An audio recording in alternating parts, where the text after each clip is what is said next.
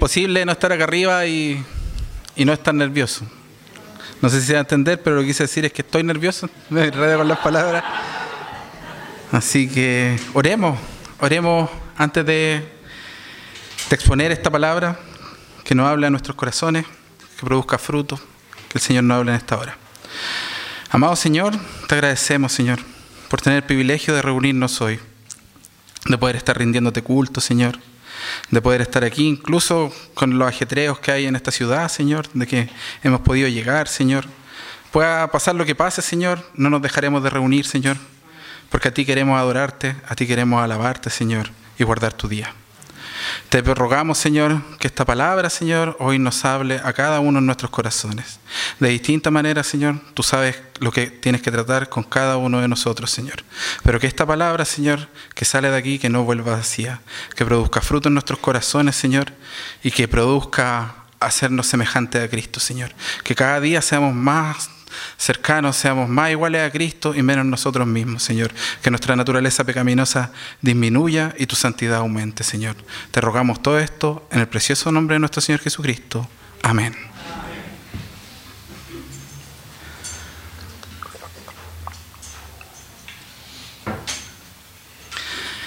Bien, este es el penúltimo mensaje de esta serie. Este es el sexto yo soy que parte con un, con un desconocimiento por parte de, los discípulos, específicamente Tomás.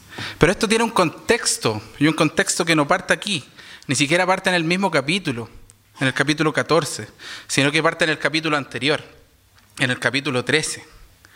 Esto ocurre cuando iba a, a tener evento la, la última cena de Jesús es parte del discurso de despedida de Jesús para ir a ser crucificado. Eh, es un momento muy especial, un momento muy íntimo entre Jesús y sus discípulos, porque estaba Jesús con sus discípulos. Estaban los doce y estaba el maestro. Había ocurrido que Jesús lo empieza a preparar. Empieza con su discurso de despedida, empieza a decirles que Él tiene que irse, que tiene que volver al Padre y que donde Él va, los discípulos no pueden acompañarlos.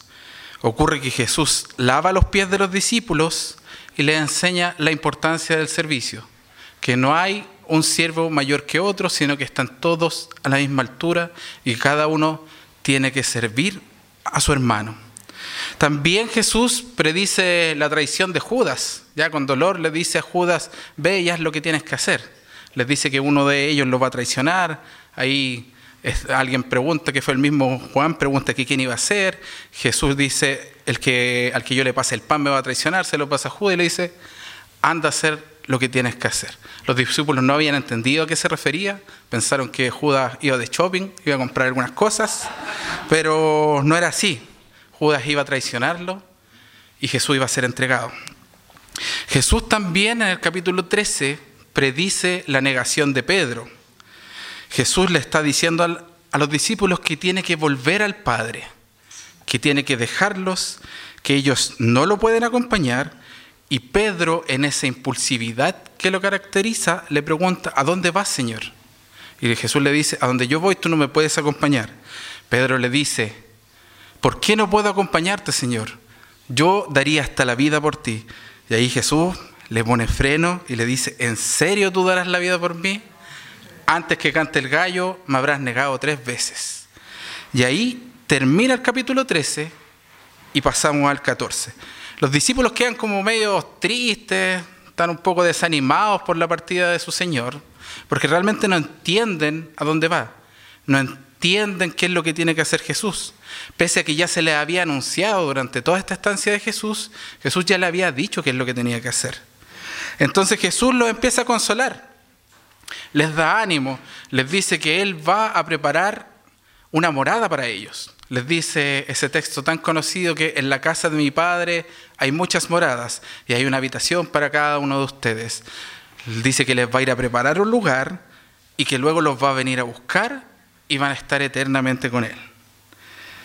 Y les dice en el versículo 4, ustedes ya conocen el camino para ir dónde voy yo. Y ahí empieza este maravilloso texto que acabamos de leer, que inicia en el versículo 5. Tomás no logra entender lo que Jesús está diciendo. Le dice, no sabemos, Señor, a dónde vas. Si no sabemos a dónde vas, ¿cómo nosotros podemos conocer el camino? Entonces, no solo Tomás no sabía a dónde iba Jesús, sino que probablemente ninguno de los discípulos era capaz de entenderlo. Porque incluso el mismo Pedro, en el capítulo 13, le había preguntado al Señor, Señor, ¿a dónde vas? ¿Y por qué no te puedo acompañar? Eh, no podían entender esto, incluso Pedro, quien lo había confesado, le había dicho, Señor, tú eres el Cristo, el Hijo de Dios. Jesús después le había dicho, el Hijo de Dios tiene que morir. Pedro le dice que no le iba a dejar. Ya Jesús le había dicho a él, al mismo Pedro que lo confesó, que Jesús tenía que morir. Entonces, pero los discípulos no podían entender esto y si no sabían el destino no podían conocer el, el camino. Porque si uno no sabe dónde va, no sabe qué camino tomar. Pero Jesús ya le había dicho esto antes, se lo había dicho, como dije, en la confesión de Pedro, también se lo había dicho en el capítulo 13, de hecho en el Antiguo Testamento, en el libro de Daniel, en el capítulo 9, 26, se habla de que el Mesías que había de venir vendría a reinar, pero que sería quitado. Los discípulos conocían las escrituras, pero no eran capaces de entender esto. No podían entender que el camino que iba a tomar Jesús era el sacrificio en la cruz, que era este sacrificio de venir a morir por todos nosotros para triunfar sobre el mal, para triunfar sobre el pecado. Entonces Jesús cuando Tomás le dice, Señor, no sabemos a dónde vas, así que ¿cómo podemos conocer el camino? Jesús le responde con toda la paciencia y amor, yo soy el camino, soy el camino, la verdad y la vida. Nadie llega al Padre si no es por mí. Como dije anteriormente, quien no sabe el destino no puede conocer el camino. Pero en este versículo Jesús no solamente está indicando el camino, sino que también les está diciendo cuál es el destino. Le está diciendo, cabros, para allá vamos. Este camino hay que tomar. Es como cuando de repente uno está medio perdido, pone el Google Maps y, da, la dirección, vamos para allá, ya, esta es la, es la, ruta. Hay rutas buenas, hay rutas malas, pero siempre hay un camino que nos va, que nos va a llevar. Entonces, el destino, en este caso, es el Padre, es el mismo Dios que creó los cielos y la tierra, el mismo Dios encarnado que se hizo hombre, bajó desde el cielo y habitó entre los hombres. El destino es estar ante su presencia, glorificándole y gozando de él para siempre. Ese es el destino de nosotros, es el destino de los hijos de Dios y de todos los escogidos de Dios. Pero Jesús, aparte del destino, dice, yo soy el camino, la verdad y la vida. ¿Y qué significan estas tres palabras, camino, verdad y vida? Él está haciendo una declaración súper potente, declarando tres conceptos súper importantes que están relacionados entre sí. El camino, ahora que ya saben el destino, Jesús les dice, yo soy el camino para llegar al Padre. De hecho, reafirma esta idea diciendo que nadie llega al Padre si no es por mí. Ya reafirma que Él es el camino. Jesucristo es el mediador entre Dios y los hombres. Es el representante de Dios en la tierra. Y a propósito que estábamos cantando la canción de la Reforma hace un rato, estamos a dos días de celebrar nuevamente otro aniversario de la Reforma, eh, de, celebrar 506 años de la Reforma. Esto es lo que entendió Lutero. Lutero, cuando estudió el Nuevo Testamento, se dio cuenta que el Papa no era el representante de Dios en la tierra, sino que era Jesús y que Él era el camino. Cuando clavó sus 95 tesis, al leerlas podemos darnos cuenta que Lutero está diciendo Jesús es el camino. Él es el que perdona los pecados. No es la venta de indulgencias, no son las indulgencias por los muertos, no son las celebraciones de misa por los quienes ya han partido, sino que Jesucristo es el único que puede dar perdón. Lutero entendió que Jesús es el camino. Y Jesucristo nos muestra en este capítulo, en este pasaje, que Él es el camino. Y aparte de mostrarnos que Él es el camino, nos guía por este camino. Precisamente porque Él es el camino. Y Cristo no dice, yo soy uno de los caminos, sino que dice, yo soy el camino. Esto quiere decir que Jesús es el único camino. Y grabémonos esto, que es el único camino. El único camino. No hay otro. ¿Y por qué? Porque Jesucristo es verdadero hombre y verdadero Dios y solo Dios tiene la capacidad de venir a buscar al hombre y llevarlo hasta sí mismo. No hay otro. Por eso Cristo es el camino y es un camino vivo. No hay caminos alternativos. No está ir a la montaña, a meditar, buscar por ahí entre la naturaleza, algo de sabiduría. Quizás va a encontrar reflexión, pero ese camino nos lleva a Dios. Tener un Buda ahí en la casita con unas cascadas de agua, incienso y esas cosas, que las buenas vibras, tampoco es el camino. A lo mejor te va a dar un buen olor, el, ruido te, te, va, te va a relajar, pero no, no es el camino. Ni el karma, ni el universo. El universo ni siquiera sabe que estamos nosotros acá. Así que no, ese no es el camino, ni tampoco, dentro de nuestro contexto cristiano, son las buenas obras ni la rectitud moral. Las buenas obras no son el camino. Jesucristo es el único camino. Las buenas obras son un reflejo de nuestra fe son una consecuencia de nuestra fe. Pero si somos buenas personas, hacemos buenas cosas, seguimos todos los mandamientos de Dios, pero no creemos en Cristo, no lo buscamos como camino, no vamos a llegar a ninguna parte. Solamente seremos una buena persona. Nada más que eso. Yo, si soy honesto con ustedes, tiendo mucho a perder el foco. Como que paso una polilla y me voy para allá. Tengo miles de proyectos en mente. Viera mi casa, tengo un montón de cosas que están ahí sin terminar. Voy a empezar esto, compro, compro cosas, digo, ya lo voy a hacer y no las termino. Entonces, ¿qué es lo que yo necesito hacer? Es sentarme y reordenar y reenfocarme. Cada cierto tiempo me estoy cuestionando hacia dónde voy. Trato de encontrar el foco. Y tal vez tú eres muy estructurado, muy ordenado y no te pasa. Pero es necesario cada cierto tiempo cuestionarse hacia dónde vamos. Cuestionarnos qué camino estamos siguiendo. ¿Qué camino estás siguiendo hoy tú? ¿Hacia dónde estás caminando? ¿Estás caminando hacia Cristo? ¿Estás buscando a Cristo como tu único camino? ¿O estás buscando rutas alternativas que pueden ser complementarias a Cristo? Cristo no necesita complementos.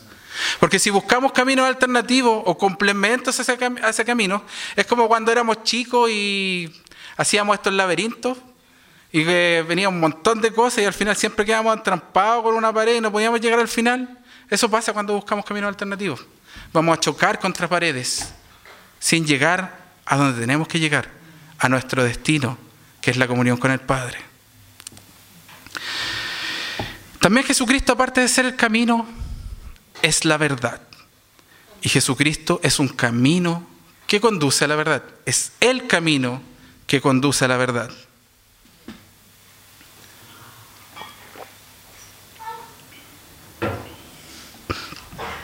Cuando Jesucristo dice, yo soy la verdad, usa la palabra griega aletseia, que significa veraz o verdadero. Podríamos decir que es como lo opuesto a la mentira. Y yo me preguntaba, pero ¿por qué Jesucristo es la verdad? Sabemos que es la verdad, pero ¿por qué es la verdad?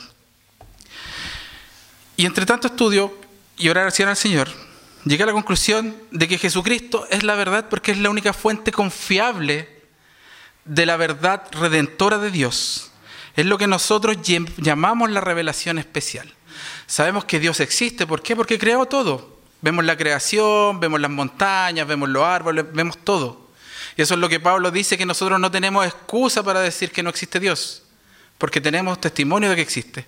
Pero Cristo es la verdad. Cristo es la prueba irrefutable de que Dios existe. Cristo es la verdad que nos revela Dios, es el mismo Dios que se hizo hombre y habitó entre nosotros, el Logos, la palabra encarnada, la palabra de Dios que trae la verdad al mundo. Y en Él tenemos que creer. Es un contraste porque Satanás vino en forma de serpiente, infectó la creación con sus mentiras e infectó la creación con el virus del pecado. Pero Cristo es la verdad viva que vino a pisarle la cabeza a la serpiente. ¿Para qué? Para que dejáramos esa esclavitud, para que ya no seamos esclavos del pecado, sino que ahora seamos libres, tengamos la libertad de no pecar.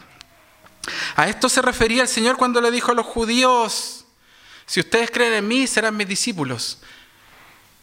Y solo la verdad los hará libres. Pero libres de qué? Ellos nunca entendieron a qué se referían con esta libertad.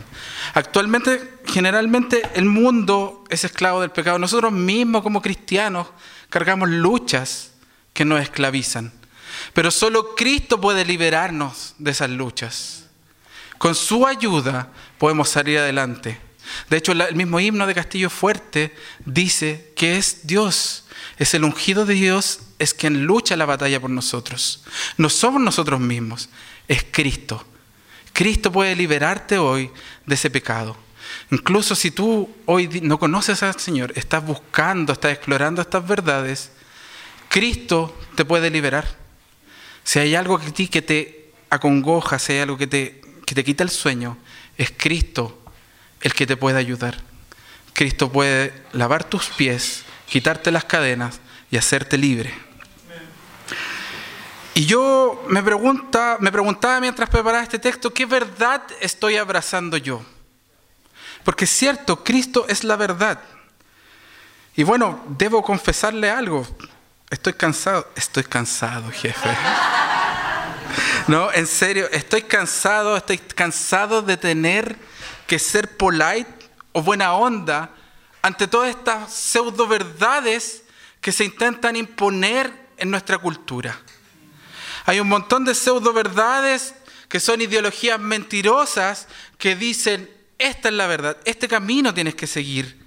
Y que lo único que hacen es intentar confundirnos, que niegan la existencia de Dios o que niegan que Jesucristo es el camino o y lo plantean como un camino alternativo, como una verdad alternativa. Por ejemplo, decir que una mujer puede cualquiera puede ser mujer si se percibe como tal, o un hombre puede ser hombre si se percibe como tal, o que un ser humano que está en gestación es solo un puñado de células que puede ser desechado por solo no ser deseado.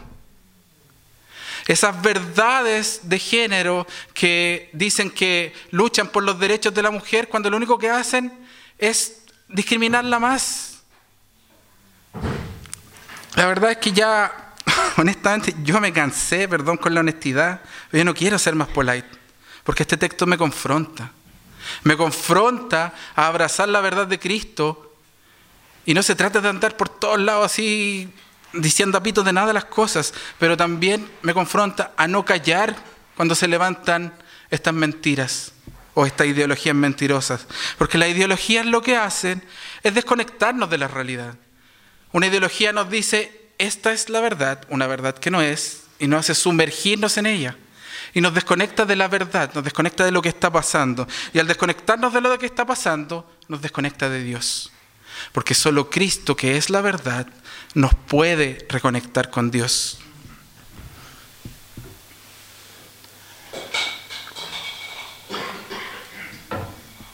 Y por eso, al igual que yo me pregunté qué verdad estaba abrazando, te pregunto a ti el día de hoy que estás acá. ¿Qué verdad estás abrazando tú? ¿Quieres que Cristo es el camino? Bacán, pero ¿qué verdad estás abrazando? ¿Qué es lo que tienes por verdad y qué es lo que tienes por mentira? Tal vez ¿Te interesan los derechos de las minorías, de las minorías sexuales? Está bien. Se puede uno comprometer con la causa. Puedes ayudar a luchar con la causa. Pero no creas en su ideología. Hay que luchar por los derechos de las minorías. Eso es cierto. Pero esos derechos de minoría y toda esa ideología no pueden establecerse como una verdad opacando a la verdad de Cristo. Porque todas las personas tienen derecho, derecho a, ciertas libertades, a no ser discriminadas, pero eso no significa que tengamos que abrazar su ideología como una verdad. El ser humano necesita Cristo para poder conocer la verdad. Solo mediante Cristo va a poder conocer cuál es la verdad verdadera, por redundante que sea. Jesucristo es la verdad porque Jesucristo es el único camino que nos conduce a Dios y la única verdad que nos libera. Y por eso yo el día de hoy te invito a ser como el detective Conan. No dejes de buscar esta verdad, que en este mundo de sombra y de luz a veces se puede esconder. Pero tenemos que ser como el detective Conan y no dejar de buscarla.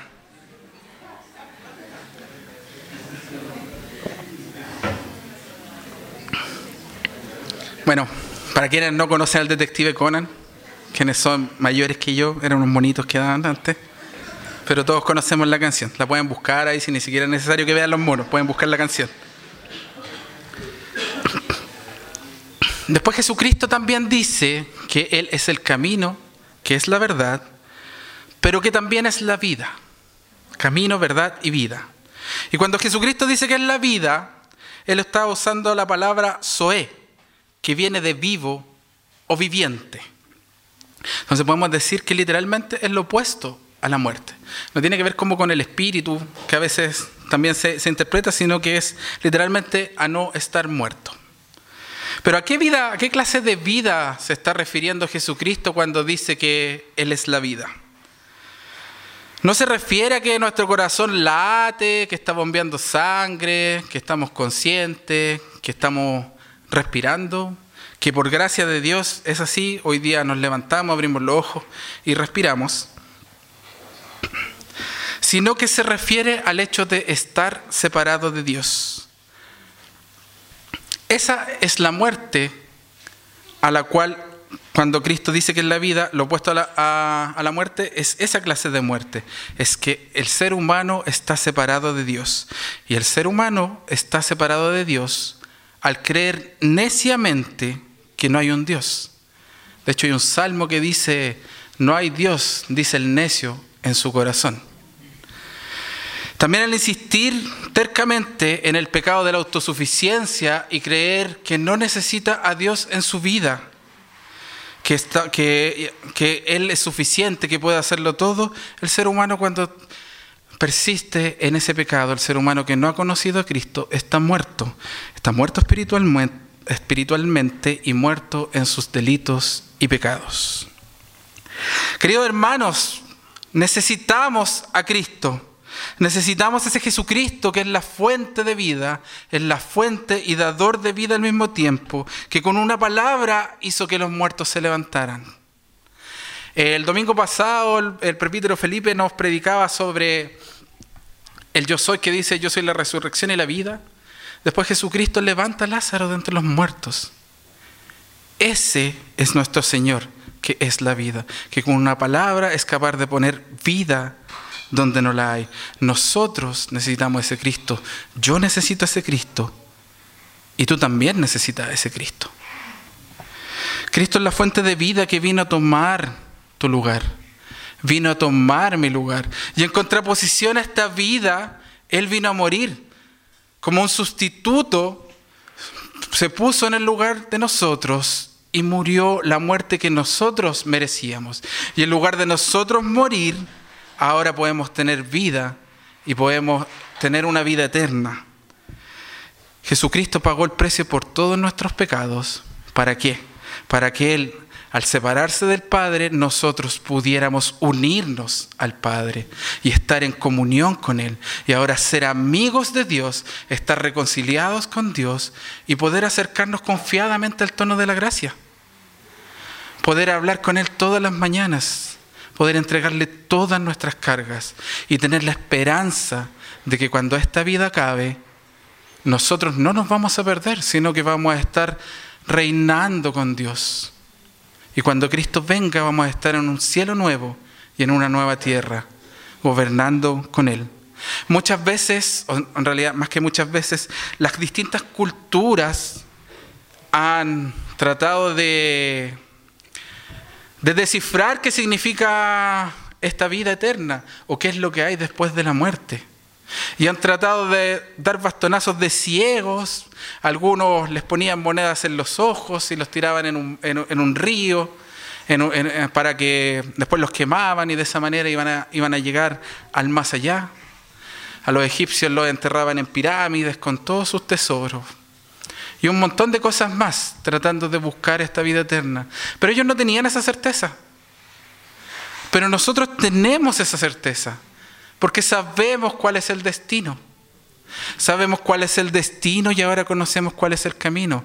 Y tenemos la esperanza de que al final de este camino, en esta tierra en la cual somos peregrinos, vamos a estar en un lugar donde ya no habrá llanto ni dolor y vamos a poder abrazar a nuestro Padre y estar con Él, ver a todos los hermanos que han partido, muchos de, nosotros, de, nuestros familiares que han creído en nuestro Señor, los vamos a poder ver. Pero lo más importante, vamos a poder estar con nuestro Señor en esta vida eterna. Si crees que, eh, que Jesucristo es el Hijo de Dios, si crees que Él murió por ti, tú podrás tener parte en esto. Podrás tener parte en este reino tan maravilloso que se acercó ante nosotros. Y podrás disfrutar de esta vida eterna al final de este camino. Cristo vino a darnos vida y vida en abundancia.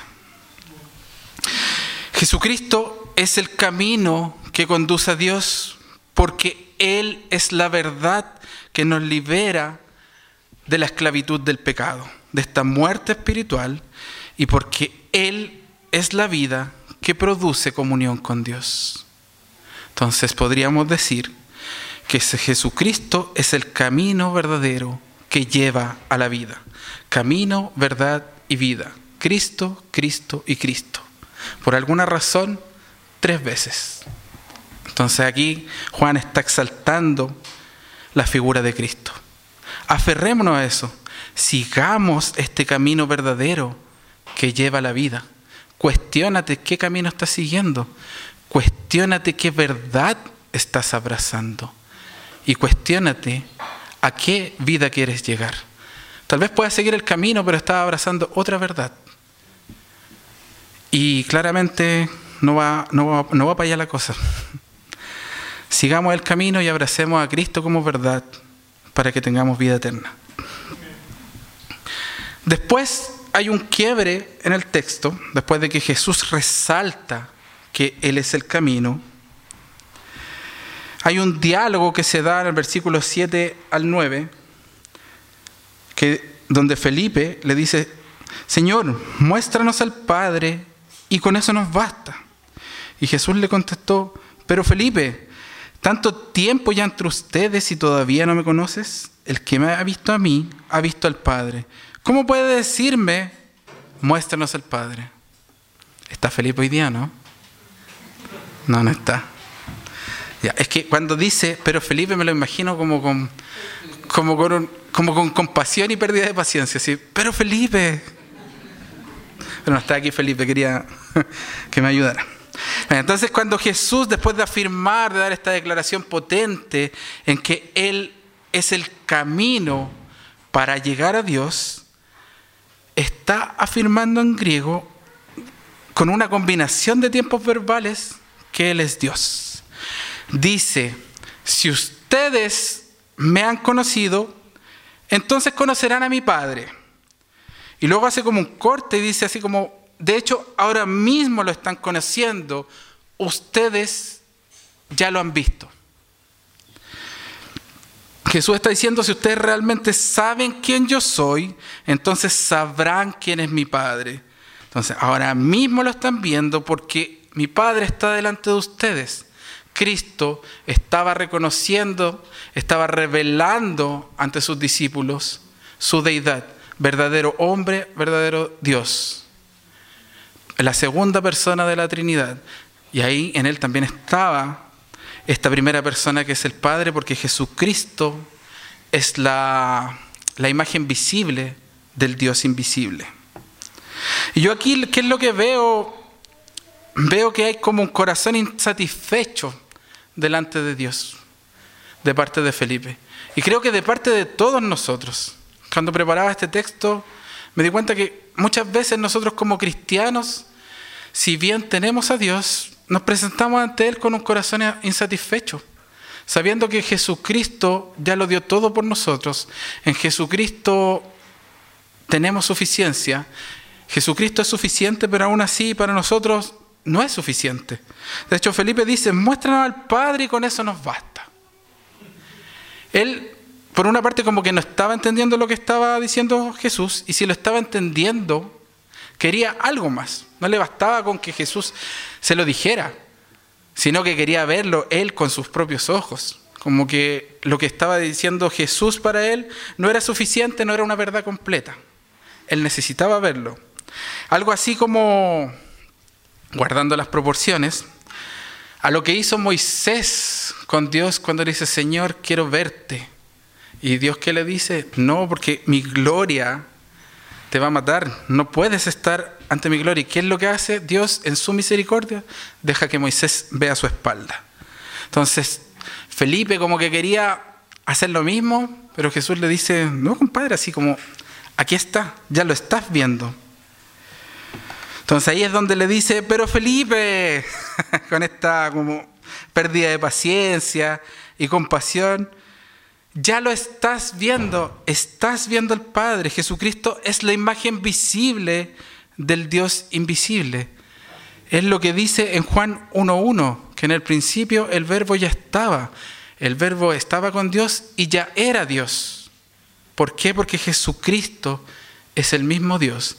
Jesucristo es el Dios que se encarnó y vino a morir por nosotros los pecadores. Jesús es quien ocupa ese espacio vacío que está en el arca del pacto. Ese espacio vacío que está destinado para Dios es para Cristo, porque Jesucristo es a quien nosotros podemos ver como Dios.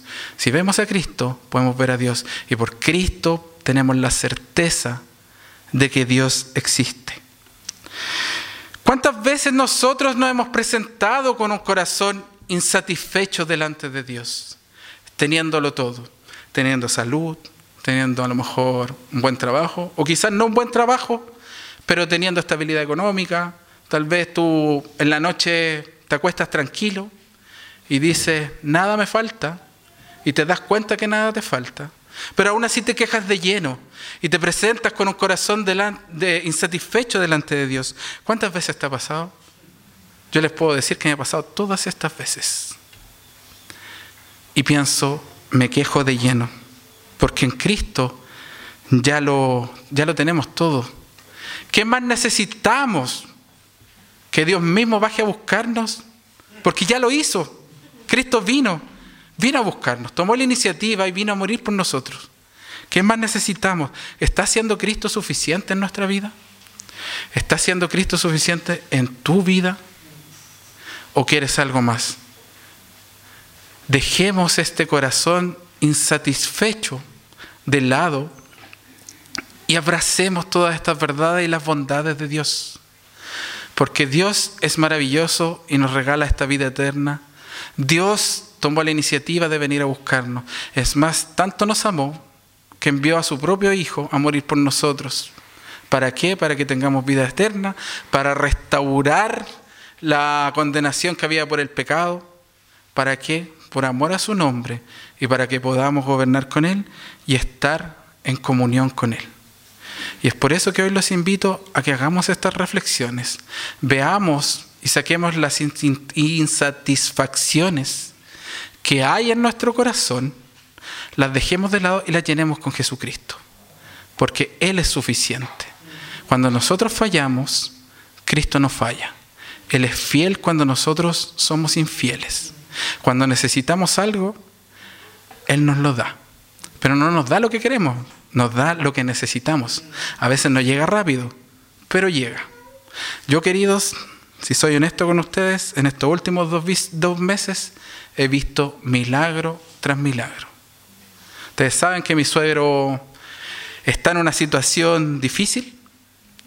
Eh, a él lo desconectaron porque ya iba a morir, pero él siguió viviendo, siguió respirando. Le pedíamos al Señor, Señor, permítele tener más vida. Lo desconectaron, siguió respirando. Señor, que su cerebro no avanza a muerte cerebral. Las pupilas estaban dilatando y llegaron a un punto, dejaron de dilatarse a punto de la muerte cerebral y volvieran a su normalidad. El cerebro se desinflamó. Señor, por favor, que despierte del coma. Despertó del coma. Y así, un montón de cosas para no alargarme, pero ha sido milagro tras milagro. Eso es lo que mi familia necesita en estos momentos. Y eso es lo que el Señor ha dado. Yo quisiera que saliera caminando, saltando en una pata, pero tal vez no va a ser así. Porque ahora nos está dando lo que, lo que necesitamos. Y eso es lo que tenemos que buscar delante del Señor. Lo que necesitamos y no lo que queremos. Porque de querer podemos querer muchas cosas, pero de que necesitamos algunas, solo Dios sabe lo que nosotros necesitamos y Él es quien nos va a dar lo que necesitamos. Así que queridos, dejemos las insatisfacciones de lado y sigamos este camino verdadero que nos lleva a la vida. Los invito a orar. Amado Señor, te agradecemos por tu palabra, Señor. Te agradecemos por poder estar aquí, Señor, por poder presentarte ante nosotros, Señor, porque tú tomaste la iniciativa, Señor, de venir a buscarnos. Si fuera por nosotros, Señor, seguiríamos muertos en nuestros delitos y pecados, Señor, porque nuestro corazón naturalmente tiende al mal y no te busca, no te honra, y si lo hace, Señor, muchas veces no es con el corazón, sino que es de la boca para afuera, Señor. Gracias por Cristo que vino, se hizo hombre, Señor, y habitó entre nosotros para salvarnos, Señor. Para morir esa muerte que nosotros eh, merecíamos, Señor. Para morir en nuestro lugar y darnos vida, Señor. Esa vida eterna, Señor. Esa vida que solo podemos tener a tu lado, Señor. Te rogamos, Señor, que salgamos de aquí, Señor, buscando y siguiendo este camino, Señor. Este camino verdadero que nos conduce a la vida que dejemos de buscar caminos alternativos, Señor. Que dejemos de abrazar pseudo verdades que se dicen que son complementarias a tu verdad, Señor, porque no lo son. Solo Cristo es la verdad, solo Cristo es el camino, Señor. Ayúdanos, Señor, para poder abrazar esta vida, Señor, esta vida que tú nos das y que nos da en abundancia, Señor, para poder reinar contigo, Señor. Gracias por la preciosa salvación que tú nos has dado, Señor. También te rogamos, Señor, porque nuestro corazón insatisfecho, Señor, deje todas esas insatisfacciones de lado, Señor, y que se llene solo de ti, que se llene solo de Cristo, porque en nuestro corazón hay un lugar solo con tu forma, Señor, y con nada más. Cualquier otra cosa que intente llenarlo, no lo va a hacer. Y eso es lo que produce nuestra insatisfacción, Señor. Ayúdanos, Señor, a rendirte gloria, a rendirte honor. Solo abrazarte a ti y solo buscarte a ti, Señor. Guíanos, santifícanos, Señor, y que cada día seamos más como Cristo, Señor. Te lo rogamos en el precioso nombre de nuestro Salvador Jesucristo. Amén.